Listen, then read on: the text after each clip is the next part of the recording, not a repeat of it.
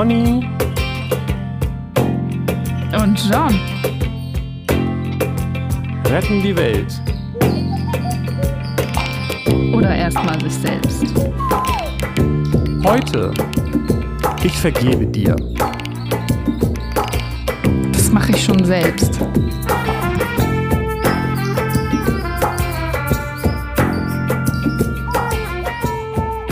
Das werde ich dann halt per Hand irgendwie zurechtschieben. Wir mal, was passiert. Genau. Aufregend.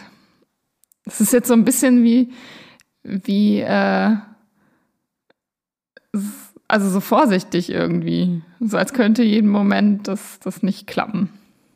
Ja, das sind die technischen Schwierigkeiten, weil ähm, wir jetzt über ähm, Telefon an einem Kopf reden und trotzdem Störeinstrahlungen am Mikrofon sind. Deswegen muss ich jetzt irgendwie versuchen, während ich mit dir rede, nah ans Mikrofon zu gehen, aber weit vom ähm, Mikrofon des Telefons entfernt. Es ist sehr oldschool.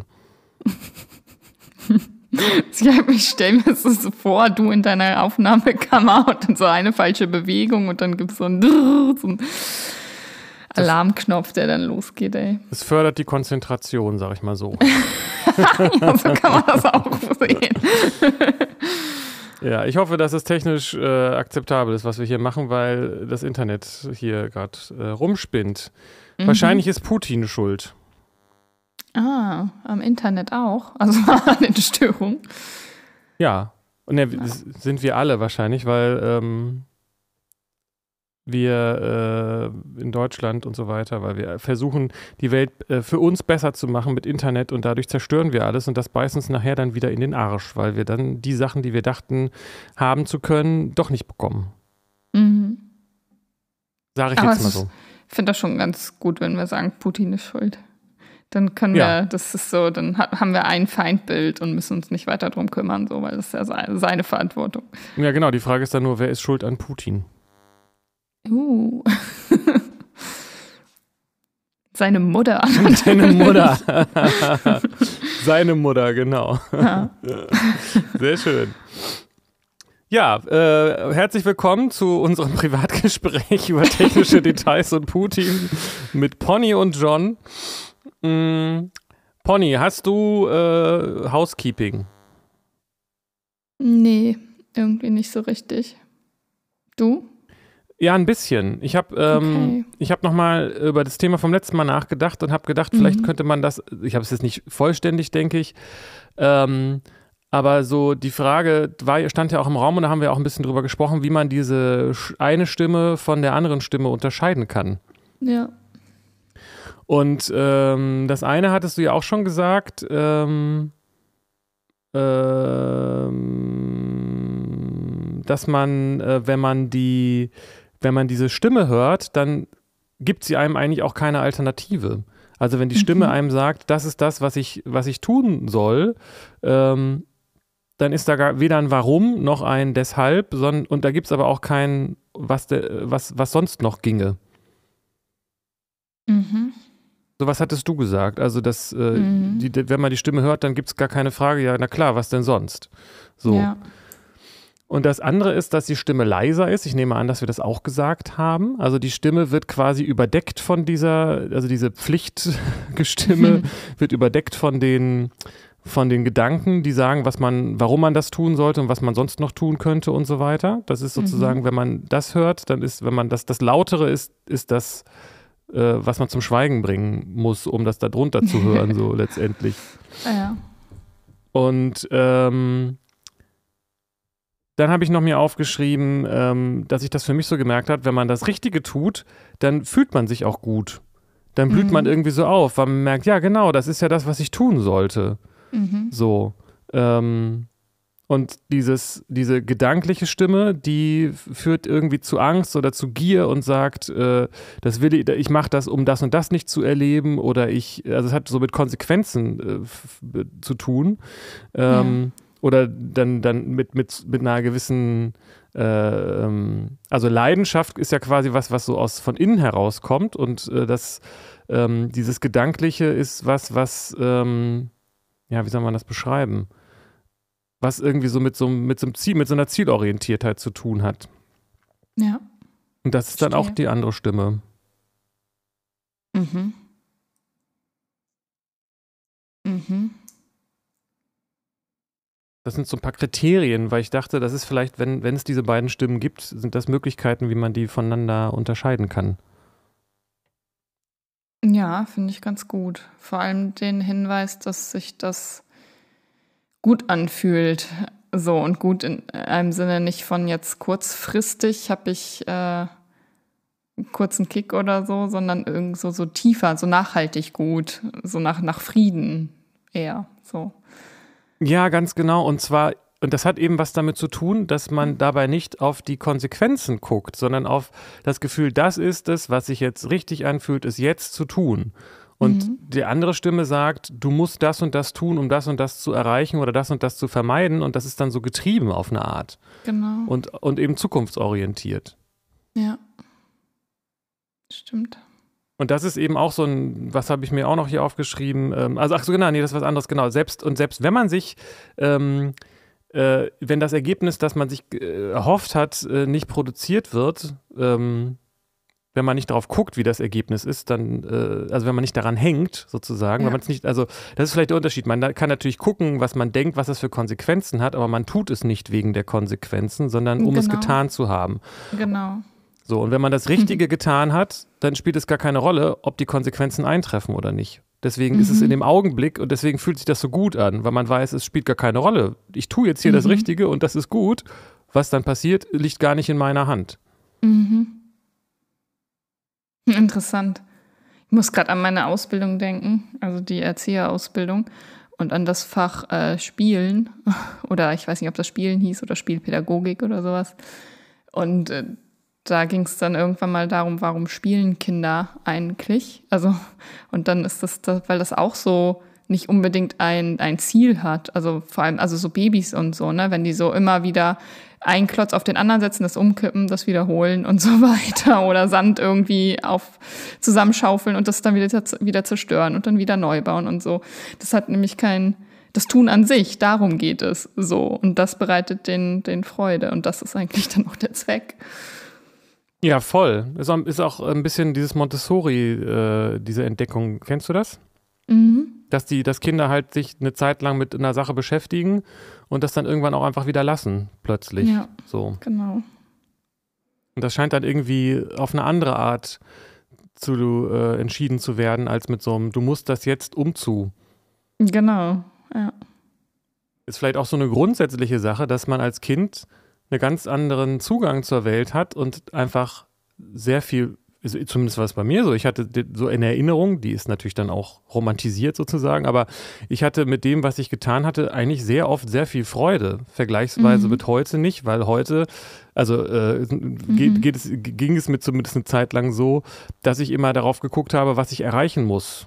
Genau. Und da, das macht dann nicht die Freude, sondern die Freude entsteht durch den Augenblick und dadurch, dass man das, was man tut, für richtig hält. Und als Kind hast du zumindest bei uns weniger Zwang, was zu tun, damit was Bestimmtes passiert, sondern du kannst einfach das tun, was sich gerade richtig anfühlt. So. Das ist so krass, wie, wie man das, wie man so in welcher Fülle man hier auf die Welt kommt und einfach alles nur geil findet und stundenlang vor sich hinstarren kann und das mega spannend ist und sich daran erfreut und das pure Sein einfach die, die Erfüllung ist. Und dann irgendwie geht das so schnell, dass man immer effizient und diese, diese Effizienzgedanken und produktiv und ich mache etwas um zu und die, also, boah, Jetzt müsste man irgendwelche, also man erschafft sich künstlich Löcher, die man stopfen kann, die man ja aber gar nicht stopfen kann, weil die gar nicht wirklich da sind. Das ist so crazy. Naja, das ist das Prinzip äh, von der Gesellschaft, in der wir leben, dass wir denken, dass, also ich stimme dir hundertprozentig zu und äh, das liegt halt daran, dass wir lernen, dass man, damit es einem gut geht, bestimmte äh, Sachen erreichen muss und uns ging es wahrscheinlich noch nie so gut hier in, in, in, mhm. auf, in Deutschland genau. zu, zur heutigen Zeit, also rein physisch ja, und, ja. und so, was so den, ja, so was Bequemlichkeiten angeht und so mhm. weiter. Aber ich glaube nicht, dass wir die glücklichste Generation aller Zeiten sind. Mhm. Weil das, was wir, das funktioniert ja nicht. Also dieses, nee. das, was wir hier suchen, das ist nicht das, was wir, was wir hier bekommen. Ich meine, das ist natürlich genau das, was individuell auch so ist. Aber man denkt, man muss halt dies und das erreichen, weil die Gesellschaft sagt, man muss halt ein, äh, finanziell reich werden und ein dickes Auto fahren und so weiter. Oder ein mhm. heiles. Herzlichen Glückwunsch zu deinem neuen Auto. yeah, es fährt, das reicht mir, super. Genau. Und ja. ähm, aber das, äh, es macht nicht glücklich. Und irgendwie scheinen das alle zu denken. Und das wird ja auch mhm. immer in die Zukunft versprochen. Mhm. Ähm, und es funktioniert aber nicht. Es macht nicht, mhm. materieller Reichtum macht nicht glücklich. Ja. Sonst wären wir es jetzt vergleichsweise mit anderen ähm, Zeiten und anderen äh, Ländern und so, ne? Genau glaube nicht, dass ja, ja. das glaub nicht, ja, wir sind ja nicht zufrieden. Es ist nee, ja genau. immer ein, ein noch mehr, also immer mehr, mehr, mehr, obwohl wir gar nicht mehr brauchen.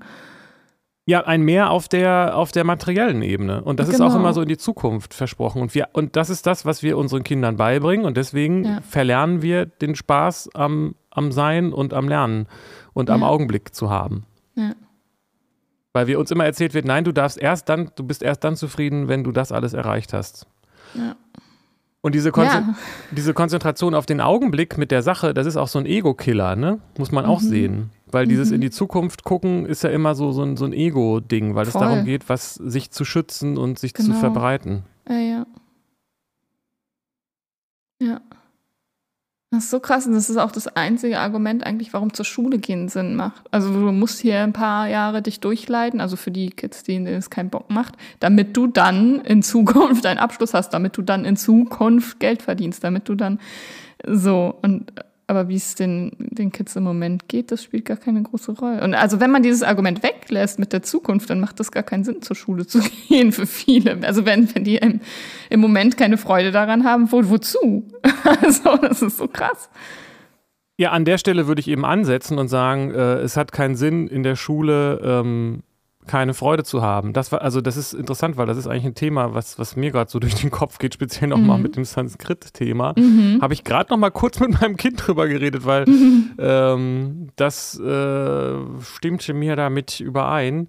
Ähm, also in der Schule wird eben, geht es eben nicht um die Freude am Lernen, sondern an dem Ergebnis dass du es gelernt hast und dann eine Zensur dafür kriegst und dann auf die ja. Schulter geklopft bekommst und dann gesagt wird, du kannst es jetzt, das ist gut. Und nicht, genau. du hattest Spaß daran oder du hast gerade Spaß am Lernen, das ist gut. Ja. Und es ist ja auch so, dass das nicht, also das Kind entscheidet das ja nicht selbst oder dass diese, diese äh, Schule ist ja nicht eine erkannte eigene Aufgabe, sondern eine Verpflichtung, die von außen gekommen ist. Also es ist ja nicht eine eigens erkannte Pflicht. Und das ist, finde ich, ist dann höchst problematisch. Ja, das weiß ich jetzt nicht genau, ob das sozusagen bei Kindern nicht auch noch so einen Punkt gibt, wo man sagen kann, äh, oder auch vielleicht sollte, und es für Kinder vielleicht auch gut ist, einen Rahmen zu, zu geben und zu sagen, nein, die Schule ist der Rahmen, ähm, genauso wie das Kind ja auch nicht selbst entscheidet, dass es bei dir lebt. So, sag, äh, du stellst ihm ja auch nicht, sagst auch nicht, willst du eigentlich heute noch hier bei mir wohnen oder möchtest du lieber umziehen und woanders wohnen? Ich glaube, ja, das, das, würde Kinder überfordern ja. und ich glaube, dass man das auch auf die Schule beziehen kann und sagen kann, Schule und Lernen, das ist die Aufgabe von Kindern, ganz grundsätzlich. Ähm, aber wie das dann passiert, da würde ich eben ansetzen. Mhm. Ja, genau. Hm. Ist das ein Thema für heute oder hast du noch was anderes? Ähm, Vergebung schwirrte ja noch so rum als, als Thema. Da habe ich noch ein bisschen, also da stellt sich mir gerade die Frage, ähm, kann man jemand anderem überhaupt vergeben oder muss man, funktioniert das nur so, dass jemand anders einem vergeben kann? Kann man sich gar nicht selbst vergeben oder kann man sich nur selbst vergeben? Also wer vergibt da eigentlich wem? So, das beschäftigt mich irgendwie. Ähm, ja, finde ich super spannend. Lass uns darüber reden. Dann okay. möchte ich das sozusagen mit dem Lernen für mich gerade hier einfach nochmal auch abschließen und sagen, also ich merke das gerade, dass im speziell Sanskrit, was halt die krasseste Lernaufgabe ist, die ich, vor die ich, an die ich mich erinnere sozusagen. Mhm. Und ich merke, wenn ich es auf meine Art lerne und in dem Tempo, das für mich passt, dann könnte ich zehn Stunden am Tag Sanskrit lernen, weil es mir einfach Freude bereitet. Wenn ich so mache, ah. wie das gerade im Kurs verlangt wird, in dem Tempo und in der Art und Weise, die da, die da gefordert ist, mhm. dann zieht sich bei mir alles zusammen und mein Kopf missbraucht und es tut einfach nur noch weh und macht, macht keinen Spaß mehr. Und ich Krass. bin gerade bei mir, vielleicht kommen wir da nochmal irgendwann drauf zurück, dass für mich Freude am Lernen Voraussetzung für sinnvolles Lernen ist. Ich glaube, ich habe eigentlich das immer auch so gemacht und was ich nicht lernen wollte, was mir keinen Spaß gemacht hat, habe ich nicht gelernt. Ich kann mir vorstellen, dass wenn man versucht, sich dazu zu zwingen, was zu lernen, dass das dann eben auch nicht nachhaltig ist. Und irgendwie scheint es aber bei uns immer noch so ein Ding zu geben, ja, Lernen muss etwas sein, was anstrengend ist und schwierig ist und da muss man sich durchbeißen und dann hat man das eben auch gelernt. Und das spricht überhaupt nicht dem, wie ich das für mich erlebe. Andere sind da vielleicht anders, aber dieses ähm, irgendwie scheint das eine Generation, eine Stimme von aus alten Zeiten sozusagen zu geben, die immer noch erzählt, nein, Lernen muss hart sein und das darf auch keinen Spaß machen und wer Spaß am Lernen haben will, der ist faul sozusagen. Der hat einfach keinen Bock zu Mhm. lernen. Ja, ja. So, und das genau. finde ich schräg und das sehe ich, sehe ich halt sozusagen jetzt hier in diesem Fall an der, an der Uni auch diese Haltung. Und damit gehe ich nicht konform und werde sozusagen die, mal gucken, was passiert, wenn ich diese Haltung weiterhin vertrete und sage, einfach nur konsequent darauf achte, macht es mir, bereitet es mir Freude oder nicht. und wenn der Lehrer sagt, ja, aber dann streng ich doch mal ein, sagt, das macht mir gerade keine Freude, so lerne ich nicht, dann lasse ich das. Mal gucken, wie weit ich damit komme. Ja, spannend. Gutes Experiment. Yes. Also ich äh, finde das interessant, was du die Fragen, die du gestellt hast, und äh, ich frage mich, äh, ob man zwischen Vergeben und Verzeihen differenzieren sollte. Das geht wohl irgendwie, aber ich weiß nicht so genau wie. Kennst du dich mit den Begriffen aus? Ja, ich habe da irgendwann mal was zu gelesen, aber fand das so Larifari, Schwafel, also so ein bisschen so, ja, man kann sich das auch schwer machen mäßig. Es ist im Grunde das, also bedeutet dasselbe. Man kann da differenzieren und sagen, verzeihen ist irgendwie, also wurde in dem, was ich gelesen habe, als das bezeichnet, dass man unmittelbar, wenn jemand um Verzeihung bittet, dem verzeiht und dass das aber nichts Prozesshaftes ist, was sich einstellt und mit innerem Frieden zu tun hat, sondern man, so wie im Kindergarten zwei Kinder streiten, vertragt euch jetzt, dann ist wieder gut, dann geben sie sich einmal die Hand, dann ist wieder gut. Aber das heißt nicht, dass sich eine innere Vergebung eingestellt hat. Dann wurde jetzt diese Tat verziehen und damit ist das irgendwie behoben, aber es hat nichts mit Vergebung zu tun. So, also das heißt nicht, dass, ne? Also das Von eine ist quasi so eine, wieder, ja. das eine ist eine Entscheidung, das andere ist mehr so ein Prozess, kann man das so sagen? Ja, so wurde das da gesagt. Aber letztlich werden diese Begriffe auch so oft synonym verwendet.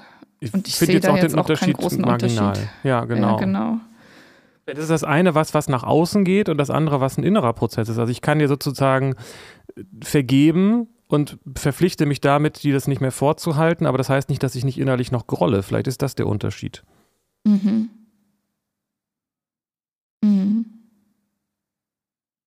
Aber jetzt bin ich mal gespannt, weil du ähm, die Fragen, die du gestellt hast, können, das, das, mach das, sag das nochmal. naja, ich habe mich gefragt, wenn man sich selbst oder jemand anderem was zu vergeben hat. Und da bin ich schon gestockt bei mir selbst. Also wenn ich glaube, ich äh, habe mir selbst was zu also ich habe Sachen gemacht, die ja, wo ich weiß, das ist nicht okay, dann kann ich mir das überhaupt vergeben? Also oder brauche ich dann nicht dann die Vergebung von jemand anderem? So, das kann ich euch selbst sagen, ja, habe ich mir jetzt vergeben. So, das muss doch jemand anderes mir dann vergeben, oder? Oder nicht? Keine Ahnung. Mm, Ja, was heißt müssen? Also die Frage ist ja, was sind die Konsequenzen? Und wenn ich was, wenn ich das brauche, mir zu vergeben, dass mir derjenige oder diejenige oder dasjenige, dem ich da was getan habe, das mir vergibt, dann brauche ich das. Aber ähm, vielleicht braucht es ja auch, also es kann, also ich, ich kann das nachvollziehen, dass man sagt, es, es geht, mir ist es wichtig, der Person, der ich was angetan habe, das zu sagen, dass ich weiß, dass es ein Problem war und, und mich zu entschuldigen und um Verzeihung Mhm. zu bitten, so. Mhm. Ich, aber ich, ich merke das bei mir persönlich so, wenn die Person dann das nicht, diese, diese Vergebung oder Verzeihung nicht, äh, nicht, nicht im Gegenzug dazu anbietet, dann habe ich den Eindruck, dann habe ich meinen Teil gemacht, dann ist es nicht mehr mein Problem. Also wenn ich ernsthaft das bereue und die andere Mhm. Person mir nicht vergibt, dann, dann sage ich, okay, okay, dann nicht so, aber ich habe mir, ich habe das getan, was richtig ist. So. Okay. Das heißt, in dein Frieden ist nicht abhängig von der Vergebung der anderen Person.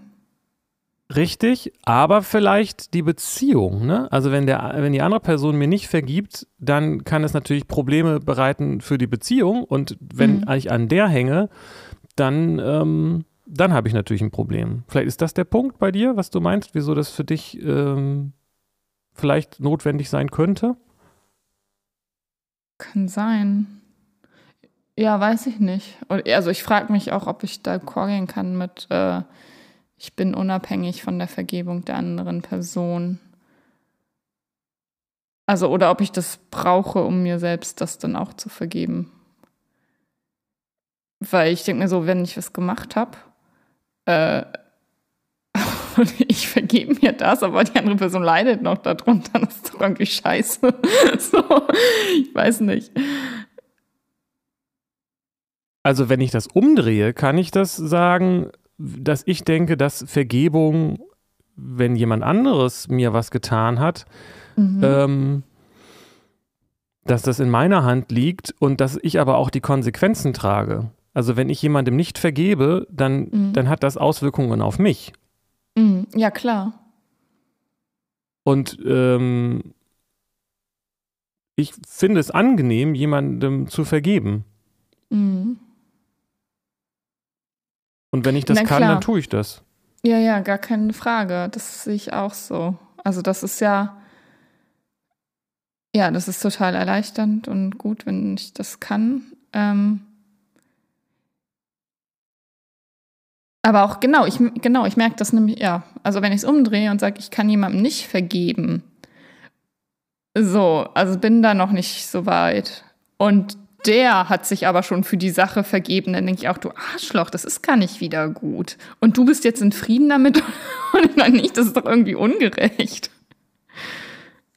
Naja, was heißt denn wieder gut? Also zu einem, ähm, zu so einem Schuldthema kann es ja auch dazu gehören, dass man Wiedergutmachung leistet. Aber mhm. ähm, da müsste man doch sozusagen ähm, also wenn jemand mal bei mir was kaputt macht und das mir irgendwie wichtig war oder sowas, dann kann ich ja äh, den anderen auffordern, das wieder gut zu machen. Weiß ich auch nicht, indem er was repariert oder finanziell oder wie auch immer. Ähm, das ist, wäre dann ja eine Wiedergutmachung. Mhm. Und wenn die ja, andere Person sagt, nö, wieso, ich habe es kaputt gemacht, aber ist doch dein mhm. Problem, wenn das jetzt kaputt mhm. ist, dann habe ich das Gefühl, da ist auf der so einer materiellen Ebene was nicht, äh, nicht in Ordnung. Und dann kann ich sagen, nö, dann bist du halt jemand, der seine, die Sachen, die er kaputt macht, dafür nicht gerade steht für sein Verhalten. Und wenn er dann sagt, nö, ich habe mir aber verziehen, dann äh, hätte ich damit ein Problem. So. Genau. Aber das würde für mich sozusagen dann eben auch bedeuten, ähm, dass dass ich ein Urteil über, die, über, das Verhalten dieser Person in der Situation ähm, erlaube. Mhm. Ähm, und ich kann das ja weiterhin nicht in Ordnung finden, ist aber vielleicht nicht dasselbe wie dann mit zu grollen. Mhm. Mhm.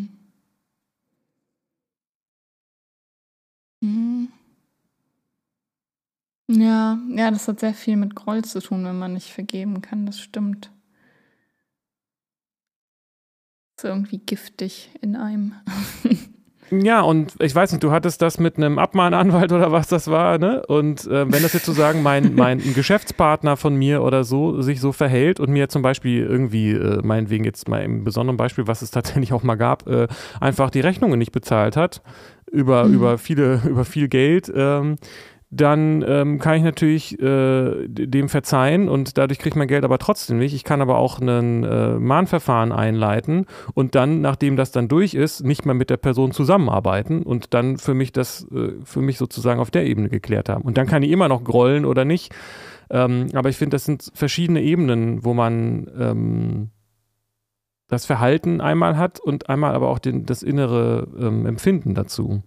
Und das ist, hängt nicht immer unbedingt zusammen. Aber wenn man jetzt sozusagen mhm. jemandem, der sich als nicht zuverlässig erwiesen hat und immer und immer wieder, ähm, dann sozusagen sich da reinzubegeben mit dem Verhalten und in der Hoffnung, dass er sich nächstes Mal anders verhält, weiß ich nicht, dann, ne? Fool me once, shame on you, shame on me, ja, genau. wie auch immer, ihr kennt das Sprichwort. Also das heißt ja, vielleicht heißt Vergebung ja auch nicht dann äh Vielleicht heißt Vergebung nicht Akzeptanz oder so. Ich weiß gar nicht.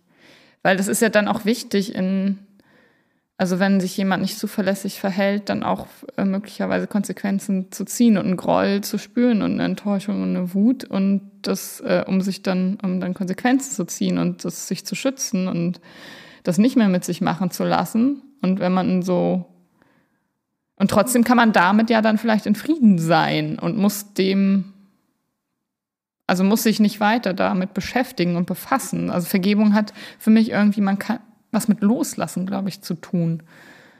Man kann, man kann was loslassen. Man ist nicht mehr davon innerlich so vereinnahmt und vergiftet. So, das treibt kein Unwesen mehr in den eigenen, in der eigenen Energie so. Ja, voll. Es gibt diesen Spruch, ähm, den habe ich irgendwie mal an einer, an einer Wand gelesen. Ähm, Vergebung oder Verzeihen, weiß ich jetzt gerade nicht mehr, bedeutet, die Hoffnung auf eine bessere Vergangenheit aufzugeben. Mhm. Und ich mhm. denke, diese zeitliche Komponente ist total wichtig, weil ähm, äh, der, der Groll geht ja irgendwie davon aus, dass er dazu führt, dass die Zukunft besser wird. Man grollt ja in der Hoffnung, dass der andere das einsieht und, sein, das, und Wiedergutmachung leistet und sich zukünftig besser verhält. Aber ähm, wenn das nicht passiert, dann hofft man eigentlich indirekt nur, dass die Vergangenheit sich verändert. Und das wird eher nicht passieren. Mhm. Also man grollt dann in der Hoffnung, dass das, was passiert ist, äh, aber das wird, dass das weggeht. Aber mhm. es bleibt ja. Mhm. Ja. Deswegen finde ich das so wichtig zu differenzieren zwischen, ich vergebe, äh, ich, ich, ich lasse das los, dass das passiert ist. Und das ist auch ja. so ein Ego-Ding, dass mir das passiert ist, dass jemand ja. mich so behandeln konnte. Ja. Das lasse ich los. Aber das heißt nicht, dass ich mich in eine Situation, dass ich nicht trotzdem der Person, die sich entsprechend verhalten mhm. hat, sagen kann, du, ich finde es immer noch äh, gut äh, und richtig, wenn du das, wenn du das sozusagen da, wenn du dich entschuldigst wenigstens und wenn du dann auch vielleicht dich äh, das wieder gut machst. Und wenn die Person das mhm. nicht macht, dann lasse ich, kann ich das loslassen und sagen, es ist mir halt passiert. Und es wird sich nicht ändern, weil ich kann die andere Person oder das Verhalten einer Person nicht verändern. Genau. Ja.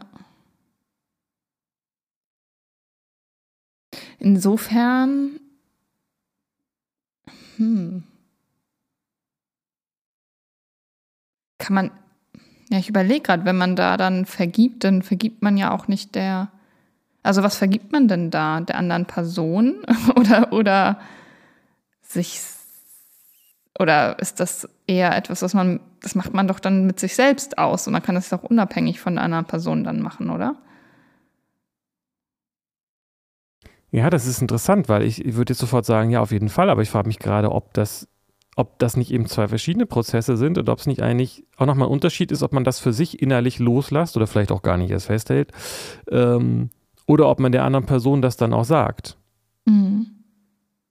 Finde ich interessant, ne? weil es könnte man ja auch differenzieren und zu sagen, nö, ich mache ich mach mir doch jetzt kein schlechtes Gefühl, weil die andere Person sich scheiße verhalten hat. Das ist ja deren, ist ja ihr Karma. Mein genau. Karma ist das, wie ich darauf reagiere. Ja. Aber ähm, ist es vielleicht, die Frage ist, was passiert, wenn man dann zu der anderen Person hingeht und sagt, ich verzeihe dir, dass du mich schlecht behandelt hast und dass du das äh, nicht äh, anerkennst und dass du auch nicht Wiedergutmachung leistest. Das verzeihe ich dir hiermit. Mhm. Und ob das bedeuten würde, dass man auch bereit ist, sich in eine ähnliche Situation oder in, in, in, eine, in der Beziehung in der Form zu bleiben und so. Ja, das muss es ja nicht bedeuten. Richtig, weil man ja sagen ja. kann, und du bist anscheinend, kannst, du kannst ja nicht anders, als dich so zu verhalten. Und ich nehme an, dass die Wahrscheinlichkeit besteht, dass du es auch wieder tust. Deswegen breche ich diese Form von Situation mit dir jetzt hier ab, weil ich nicht so behandelt werden möchte. Mhm. Es ist echt interessant, wenn man das so aufdröselt, weil das oft zusammengenommen und gedacht wird, ne? Ja. Da fällt mir gerade so eine Story ein, die ich mal gehört habe von irgendeinem Speaker. Ich weiß nicht, ob das Veit Lindau war oder jemand anderes. Ich höre mir so viel Zeugs an, manchmal vermische ich da Stories und, und Leute. Aber auf jeden Fall war die Story, da ging es nämlich auch um Vergebung. Dass irgendwie eine, Mann eine Frau getötet hat, ich glaube seine Freundin sogar, und die Mutter dieser Frau dem Mann vergeben hat. Also der hat irgendwie seine Gefängnis, also ist im Gefängnis gelandet und die hat ihn besucht dann da täglich und ihm vergeben dafür, was er gemacht hat und ihn sogar nach dem Gefängnis aufgenommen und ihm geholfen, einen Job zu finden und alles Mögliche. Und das ähm, wurde dann irgendwie eine, ja, ist wie eine familiäre neue Beziehung dann gewesen. Also eigentlich aus dieser grausamen, schlimmen Tat, wo man, also wo ich mir vorstellen könnte als Mutter, ich, ich weiß nicht, ob ich das könnte, so, wenn meinem Kind sowas angetan wird, den Menschen so, so aufzunehmen und so, so nah zu sein und dem diese Chance zu geben und das zu entwickeln. Und gleichzeitig denke ich, ja, wow, was für ein Glück, also für beide und was, also was hat man auch davon, dann äh, verletzt und traurig und wütend zu sein und den anderen leiden zu lassen. Also man hat ja viel mehr Glück äh, dadurch, sich so zu verhalten wie diese Frau in dieser Story. Aber das ist eine krasse Geschichte, finde ich. Das hat mich sehr beeindruckt. Ja, voll. Erinnert mich ein bisschen an die, äh, an das Atten, an den Attentäter, der Papst Johannes Paul II.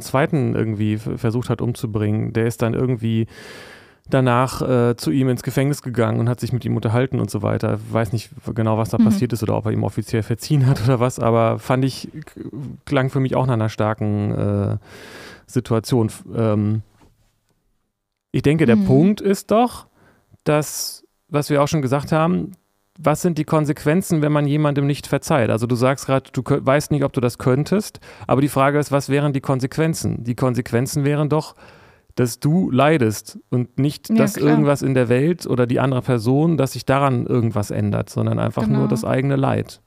Ja. Aber manchmal braucht es das ja auch. Ja, natürlich, immer. Aber ich kann das so für mich sagen, ähm, und ich glaube, dass man das auch, ich nehme an, dass man das auch nachvollziehen kann, dass eigentlich dieses Grollen mit der Sehnsucht verknüpft ist, dass es aufhört. Mhm. Und die Hoffnung besteht irgendwie so ganz komisch, dass wenn man grollt, dass es dadurch dann aufhört, dass man grollt. Der Groll ist doch irgendwie so, ein, so eine Art Hilferuf, der sagt, Welt sorgt dafür, dass es mir besser geht, wenn man das dann auch noch speziell nach außen trägt. Ja. Ja, man muss es ja auch nicht mal nach außen tragen. Also man kann sich ja selbst einfach ganz schön doll als äh, Opfer fühlen und empfinden und sehen und sagen, boah, was wurde mir alles angetan und das ist ungerecht und die ganze Welt ist schlimm und das mit sich selbst so ausmachen. Aber davon hat man ja auch nichts. Oder doch, also wahrscheinlich, also dann in dem Moment braucht man das dann ja gerade. Und das ist, glaube ich, aber dann auch wichtig, also das auch da sein zu lassen, weil es gibt auch dieses, äh, du musst unbedingt vergeben, also so in dieser Coaching-Szene vor allem, äh, wenn du nicht vergibst, kannst du dich nicht weiterentwickeln und Vergebung ist alles und du musst unbedingt alles, was dir angetan wurde, vergib deinen Eltern, vergib deinen toxischen Partnern, vergib der Welt so. Und ich weiß nicht, wenn, wenn Leute das gerade nicht können, dann ist das ja aber genauso okay. Dann ist es ja auch irgendwie toxisch zu sagen, du musst jetzt vergeben, weil das ist ja nichts, was man erzwingen kann. Das ist eben ein Prozess und der stellt sich ein, wenn man dafür bereit ist und nicht einfach so, weil man sagt, ich vergebe jetzt. Das kann man nämlich, glaube ich, gar nicht bestimmen. Das ist es. Genau, ich glaube, man kann Vergebung nicht entscheiden. Also man kann sich dazu entscheiden, dass man gern vergeben möchte, aber man kann nicht darüber entscheiden, ob die Vergebung sich jetzt einstellt und dieses innere Gefühl, dass man ist jetzt befriedet mit dem, was passiert ist, ähm, das muss sich einstellen und das, ja, dafür braucht es mehr als zu sagen, ich vergebe jetzt. Was braucht es denn dann? Wer entscheidet, also wer, wer ist es dann Gott, der einem Vergebung schenkt oder wieso vergibt man, vergibt man manchmal und manchmal nicht, wenn das nicht von einem selber kommt? Ja, das kann ja von einem selber kommen, aber das kommt nicht dadurch, dass man es sich wünscht. Oder also, weil ich kenne auch Leute, die die wünschen sich das so sehr, ja, ich möchte doch vergeben und ich vergebe doch und aber innerlich ist das nicht so. Die hadern damit noch und da ist Groll und das fühlt sich nicht leicht an und befriedet. Also man, weißt du? Ja, aber wie kommt es dann, dass man, dass man vergibt, wenn, wenn sozusagen, was ist die Ursache für Vergebung? Mhm. Ja, irgendeine Erkenntnis, eine tiefere Einsicht, ein Moment der Gnade, wo man erkennt, zack, und dann stellt sich Vergebung ein und dann ist man nicht mehr im Kampf mit dem, was da passiert ist. Ja, und für mich ist dieses, ähm, dieses, dieses, dieses Grollen, ähm, wenn ich da so reinfühle, warum das da ist, ähm, das ist genau wie mit einer Wut auf eine, auf, auf eine Person in einer gegebenen Situation sozusagen. Es ist sehr mhm. ähnlich. Dann ist da die Hoffnung, dass dieses Gefühl die Situation besser macht. Also irgendwie auch, wenn man so in sich hineingrollt, so passiv-aggressiv sozusagen, mhm. dann ist da so dieses Opfergefühl und ich habe ich bin ich ich habe es ja so schlecht auf dieser Welt. Da ist doch irgendwie auch, wenn man so will, so ein komisches gebetsähnliches äh, Gedankengut, mhm. das das sagt, wenn ich hier nur doll genug grolle, dann kommt irgendetwas und erlöst mich davon von diesem Groll oder nicht. Ja, zumindest die, wie du sagtest, Sehnsucht, es soll besser sein, es soll anders sein, ja. Ja, und für mich ist zumindest, wenn ich da so reinfühle, dass äh, der, die Hoffnung, dass das Grollen dazu führt, dass es mir besser geht. Mhm. Also mir ist was Schlechtes passiert und dann finde ich das doof und dadurch, dass ich das doof finde, hoffe ich, dass irgendwas von außen kommt, was das, was mir Schlechtes passiert ist, wieder besser macht und dadurch, dann kann der Groll auch wieder weggehen. Mhm. Und das passt zu dem, was du meintest. Wenn ich jetzt jemandem meinen Groll zeige, der, ähm, der mich schlecht behandelt hat, dann kann ich darauf hoffen, dass er wieder Gutmachung leistet und dann kann der mhm. Groll weggehen und dann geht es mir wieder besser. So. Mhm. Aber der ja, Groll aber selbst hat eben sein. auch eine negative Qualität. Ja, und das muss ja, das ist nicht mehr garantiert, dass das dann ja so passiert. Also naja. ich kann dann jemanden, jemand kann dann wieder versuchen, das gut zu machen oder sich entschuldigen oder äh, die Sache, die er kaputt gemacht hat, neu kaufen oder was auch immer. Ähm, aber das heißt ja nicht, dass sich dann trotzdem Vergebung einstellt. Also das, das ist auch Nö. so dieses Beispiel Affäre in einer Ehe und der andere Partner leistet Wiedergutmachung, entschuldigt sich, verbessert sich, macht Therapie, keine Ahnung. Und der, der Partner kann trotzdem nicht vergeben. Nö, das liegt aber dann daran, weil, weil man eigentlich dann seinen Eltern oder welchen Umständen auch immer nicht verziehen hat. Ne? Das ist dann Projektion. Das hat dann nicht nur was mit der Situation zu tun, sondern dann kommt das Gefühl von, dass man auch schon früher ungerecht behandelt wurde und dass man jetzt endlich jemanden gefunden hat, der, der das besser machen kann kann. Und dann kann man auch versuchen, den dazu zu bringen, dass er einem die Kindheit wieder gut macht, aber das wird natürlich dann ein bisschen schwieriger. Stimmt, das spielt auch noch damit rein. also das ist das, was ich beobachte, dass man dann, dass man dann den Eindruck hat, da wird so ein Fass angeschlagen, äh, wo dann plötzlich das ganze Bier rauskommt, das, der ganze mhm. Eiter oder was auch immer, wo man merkt, ah, endlich ist da mal jemand, der für seine Fehler gerade steht und der, der, der, der mich offensichtlich also liebt. und mhm. äh, dann muss die Person äh, dann alles wieder gut machen, was man an schlechten Dingen in seinem Leben erlebt hat. Mhm. Tja, das kann sie wohl nicht. Und dann fragt man sich, wer ist dann da der toxische Partner, ne? ja. Ja, ganz schön. Nee, genau, also das, das finde ich, also so, so beobachte ich das. Mhm. Aber der Groll ist doch genau wie die Wut ein Gefühl, der sagt, äh, das sagt, ähm, ich zeige jetzt, oder wenn ich traurig bin, also das, wir sind ja miteinander und wir sind Menschen und da ein gesundes Verhalten, wenn ein gesundes Verhalten drauf kommt, auf Wut zum Beispiel, dass man dann Grenzen, dass das Gegenüber dann Grenzen respektiert, so, mhm. dann hat die Wut ihre, ihre, ihre Funktion erfüllt mhm. und sie kann wieder gehen und dann wird die Situation mhm. wieder, wieder angenehm, so. Genau.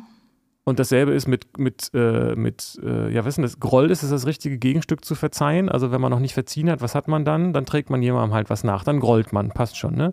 Ja. Und wenn die Person keine Wiedergutmachung leistet und sich nicht entschuldigt, was ja oft irgendwie auch zusammenhängt, ähm, dann grollt man, dann denkt man, dass der Groll dazu führt, dass die andere Person sich anders verhält. Aber das passiert ja nicht. Weißt du, ich komme gerade so, ich sehe das gerade in so Bildern. Also, wenn man nachtragend ist, dann muss man diese Situation die ganze Zeit mit sich rumschleppen und trägt der anderen das immer nach und stellt er das so hin, hier, jetzt mach du endlich was damit. Und wenn man vergibt, dann nimmt man das und gibt das weg, gibt dem das einfach und ist das los und muss das nicht die ganze Zeit so, so dem nachtragen und rumschleppen. Ich sehe da gerade so kleine Männchen, die, die grollen und die tragen und die vergeben und das einfach so weggeben. Ja, finde ich voll super. Also genau das ist ja das, genau, nachtragen, das ist, das steckt auch in dem Wort so drin, ne? Aber das, und es, es ist eben auch das eigene Gewicht. Man kann eben nicht erwarten, dass jemand einem das eigene Päckchen abnimmt. So. Und das ist, erinnert mich ein bisschen auch an das, was wir schon mal hatten mit diesem ähm, Elterlichen sozusagen. Ne? Also eigentlich ist es reif, äh, ein reifes Verhalten, die Verantwortung für die eigenen Gefühle zu übernehmen, so und ähm, auch wenn es da mit dem Begriff Verantwortung, finde ich mal ein bisschen schwierig ist, weil Gefühle sind ja nur einfach da. Ähm, also Verantwortung, finde ich, passt besser zu Verhalten ähm, in der Welt. Aber man kann eben ähm, auch dem anderen sagen, dass man das Verhalten nicht in Ordnung findet, aus so einer fürsorglich elterlichen Situa äh, Perspektive heraus, ohne der anderen Person zu grollen. Und das ist eben was, wo ich finde, äh, wo ich, das finde ich gut, wenn man das für sich auch voneinander trennt. Denn dahinter steckt ja das Wissen, der andere kann nicht anders, als sich so ver zu verhalten. Also wenn jemand sich scheiße verhält, dann macht er das ja nicht, äh, dann ist, wenn man das persönlich nimmt, dann hat man mhm. schon einen Denkfehler gemacht. Weil Leute, die sich scheiße verhalten, tun das aus einer eigenen Motivation heraus. Und es ist ganz schön egoistisch oder egomäßig zu denken, dass er das mir angetan hat, sondern das tut er sich ja selbst mhm. an und weil er nicht anders kann. So, und wenn man da so, wenn man es schafft, in so einen äh, elterlichen Modus zu kommen und zu sagen, naja, das ist halt im Grunde genommen ein kleines Kind, das sich schlecht verhält, aus Gründen, die mit der eigenen Geschichte dieser Person zu tun haben. Und dann auf der einen Seite in diesem Wissen zu sehen, den Groll, den ich auf ja. diese Person haben könnte, den tue ja. ich mir selbst nicht an.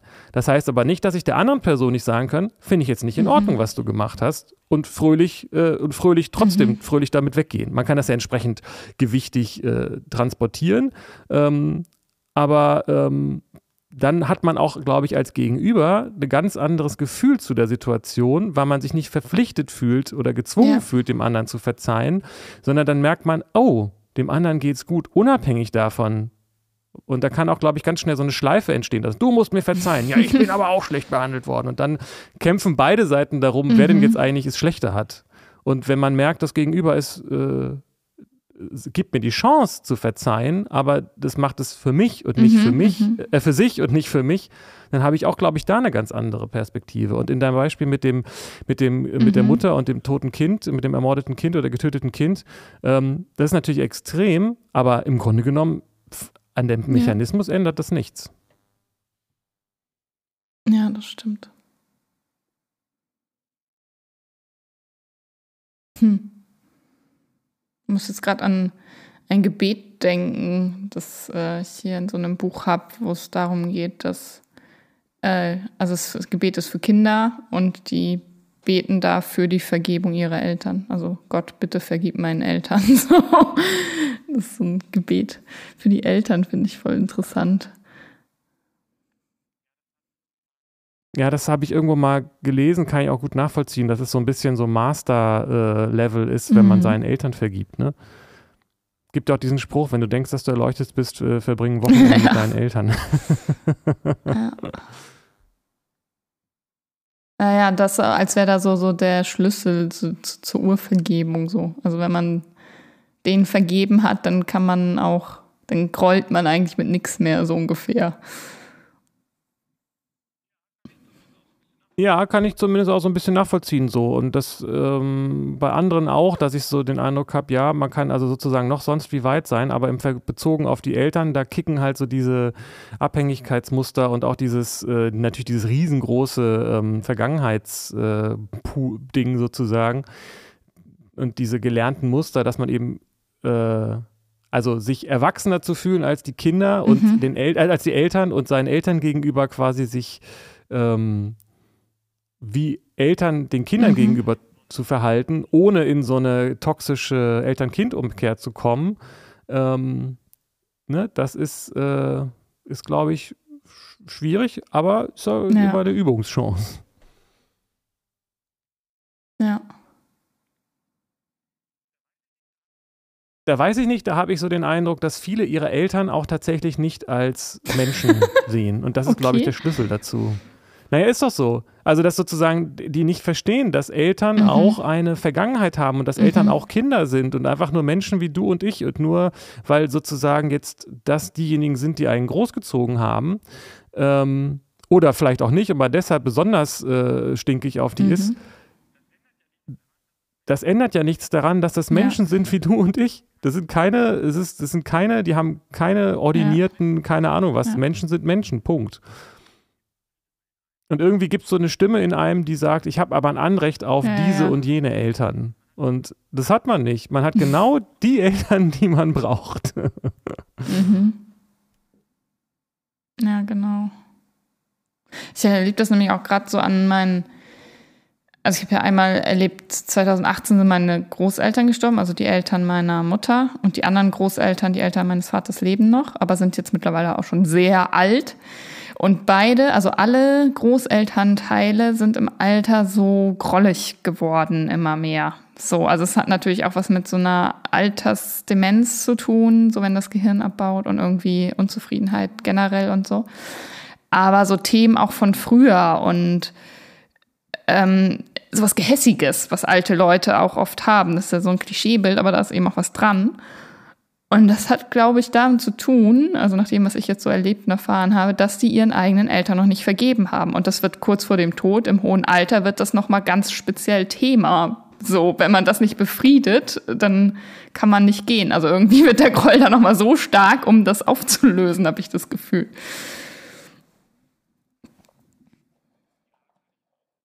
Ja, kann ich auch total gut nachvollziehen und hat vielleicht auch dann was damit zu tun, dass man sich dem Tod nähert und merkt, mhm, es gibt hier noch eine genau, Bucketlist, genau. eine spirituelle Bucketlist, die ja. ich überhaupt noch nicht angegangen habe. Und äh, dann vielleicht auch damit, dass man, wenn man so alt wird, dass man äh, in Rente geht und so weiter, dass man dann einfach auch äh, nicht mehr so viel äh, Sachen äh, vor sich sieht, die einen davon abhalten, sich mhm. mit solchen Dingen zu beschäftigen. Genau. Und wenn man es.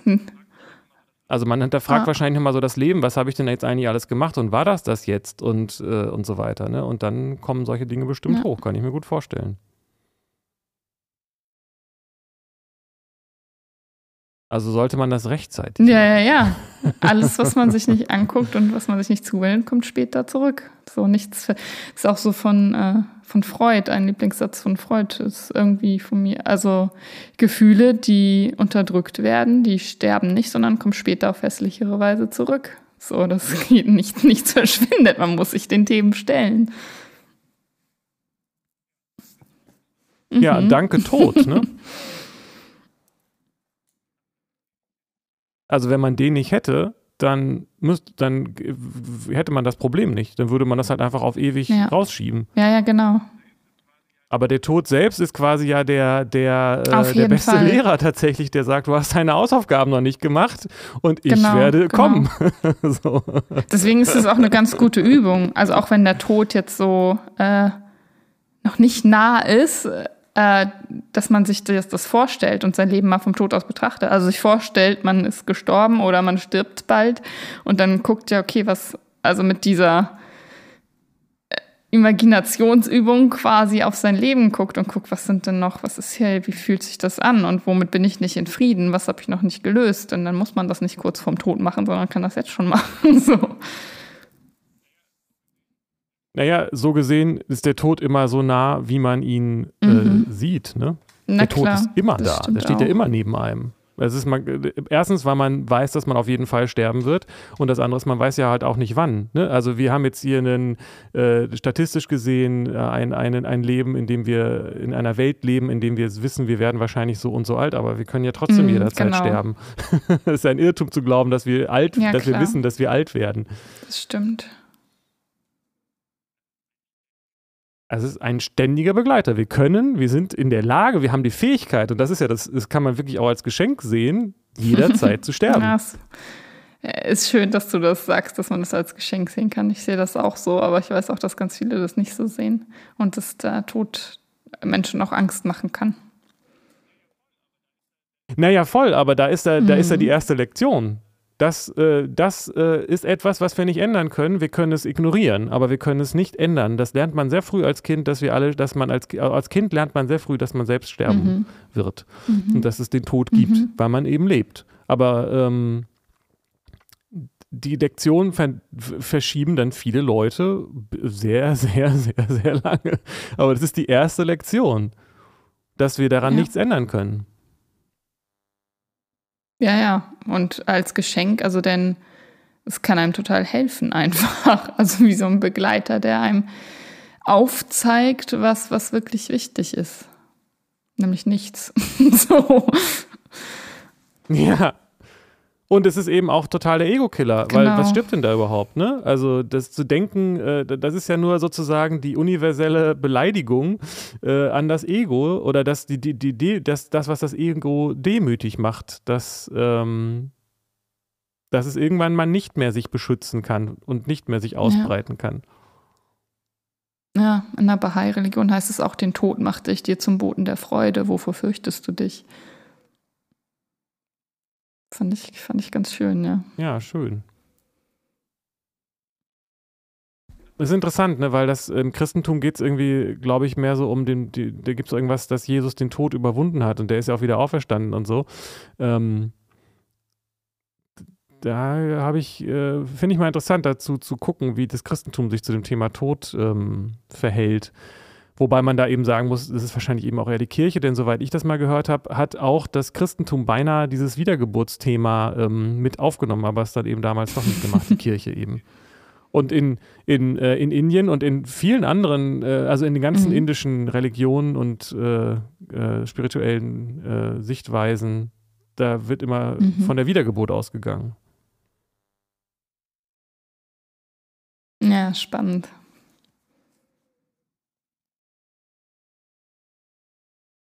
Ja, echt? Jetzt kommen wir, sind wir von, ähm, Vergebung von zu Tod. Verzeihen auf Sterben, Sterben gekommen. Ne? Ja. ja, aber das hat. Ist auch ein Thema, über das wir noch gar nicht so geredet haben, ne? Also nicht so ausdrücklich als Themen, Nee, Folgenthema, oder? Übers Sterben, nee.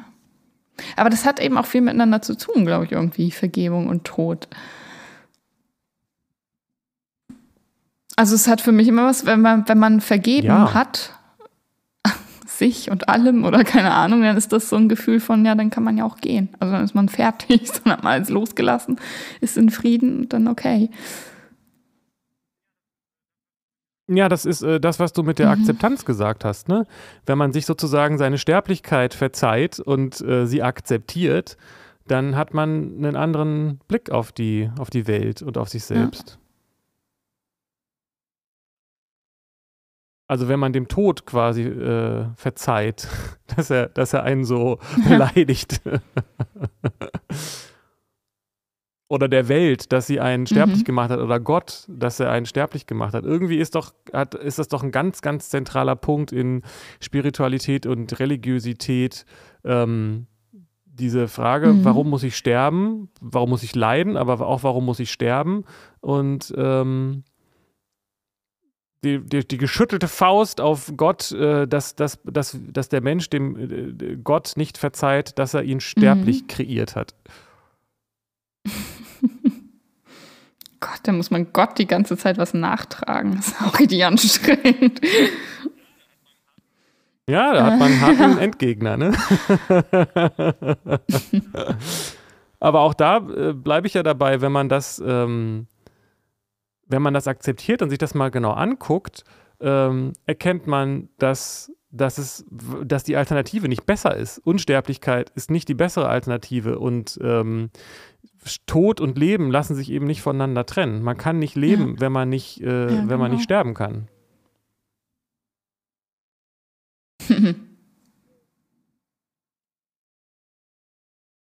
Okay, ich bin mit dem Thema Vergebung jetzt äh, in, in Frieden.